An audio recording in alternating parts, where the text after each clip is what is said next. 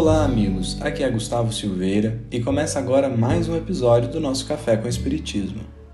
Hoje nós gostaríamos de meditar um pouquinho mais em uma frase do nosso querido benfeitor Bezerra de Menezes, extraída de uma importante mensagem de sua autoria intitulada Unificação. Bezerra falava do processo mesmo de unificação, de união do movimento espírita dentro dos preceitos do Cristo e da codificação kardeciana. Todavia, pedimos licença aqui para generalizar a questão e também pensar nessa fala de Bezerra relacionando-a com os nossos processos cotidianos no que tange à nossa evolução moral. Bezerra inicia o texto que está registrado no livro Caderno de Mensagens pela psicografia do nosso Chico, dizendo assim: O serviço da unificação em nossas fileiras é urgente, mas não apressado. A fala parece um pouco contraditória, e ele mesmo vai explicar logo em seguida, dizendo assim: Uma afirmativa parece destruir a outra, mas não é assim. É urgente porque define objetivo a que devemos todos visar, mas não apressado porquanto não nos compete violentar consciência alguma. Essa fala é de uma sabedoria tão grande que nos pôs a pensar. Emmanuel, com seu costumeiro poder de síntese, vai dizer assim: Não te creias capaz de trair o espírito de sequência que rege os fenômenos da natureza. Com uma colocação simples, Emmanuel nos auxilia a compreender o pensamento de Bezerra há um espírito de sequência que rege os fenômenos da natureza e, por isso mesmo, existe também um espírito de sequência no nosso desenvolvimento moral e espiritual. Não há saltos evolutivos, como às vezes pensamos. É preciso tempo, paciência, dedicação e esforço. E Jesus não está alheio a isso. Não consta em nenhuma passagem narrada sobre o Mestre que ele tenha ocupado a posição do general, rigoroso e insensível, que desconsidera o sentimento do outro.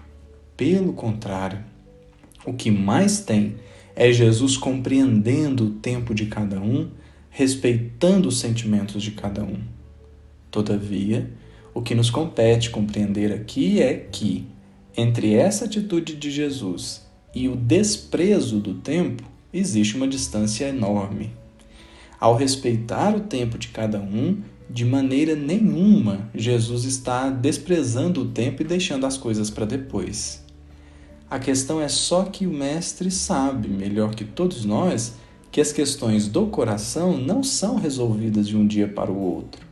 Entretanto, urge começar, urge se esforçar urge fazer o melhor ao nosso alcance. Respeitar o nosso tempo de evolução não é aplaudir nossos erros, nem mesmo favorecer a inércia. Como Mário Sérgio Cortella gosta de dizer, é preciso fazer o melhor que se pode, enquanto não se tem condições melhores para fazer melhor ainda. Essa é a urgência que Bezerra fala, mas que não pode ter pressa. Até porque evolução moral não é feita com base em mandamentos, mas sim com base em vivências, experiências, despertamento de consciência. E tudo isso leva tempo. Emmanuel, ao falar do espírito de sequência que rege os fenômenos da natureza, nos faz mesmo pensar no crescimento de uma planta. Não adianta brigar com a semente plantada hoje para que ela dê frutos amanhã. Porém, é justo considerar que todos os dias a semente dá o máximo de si, obedecendo os processos da vida, criando raízes, ramos, folhas, flores e depois o fruto. Assim também podemos fazer. Se não podemos dar saltos evolutivos que seriam incompatíveis com a lei natural, podemos sim e devemos começar a ter mais atenção naquilo que a vida apresenta para nós. Percebendo como muitas vezes nós somos resistentes a mudanças pelo simples fato de não queremos sair da zona de conforto, sem notar que é justamente saindo da zona de conforto que vamos naturalmente crescendo. Não precisa ter pressa, mas respeitarmos a urgência do assunto significa pararmos de resistir aos desafios da vida que nos conduzem ao bom combate interior. Um grande abraço a todos e até o próximo episódio do nosso Café com Espiritismo.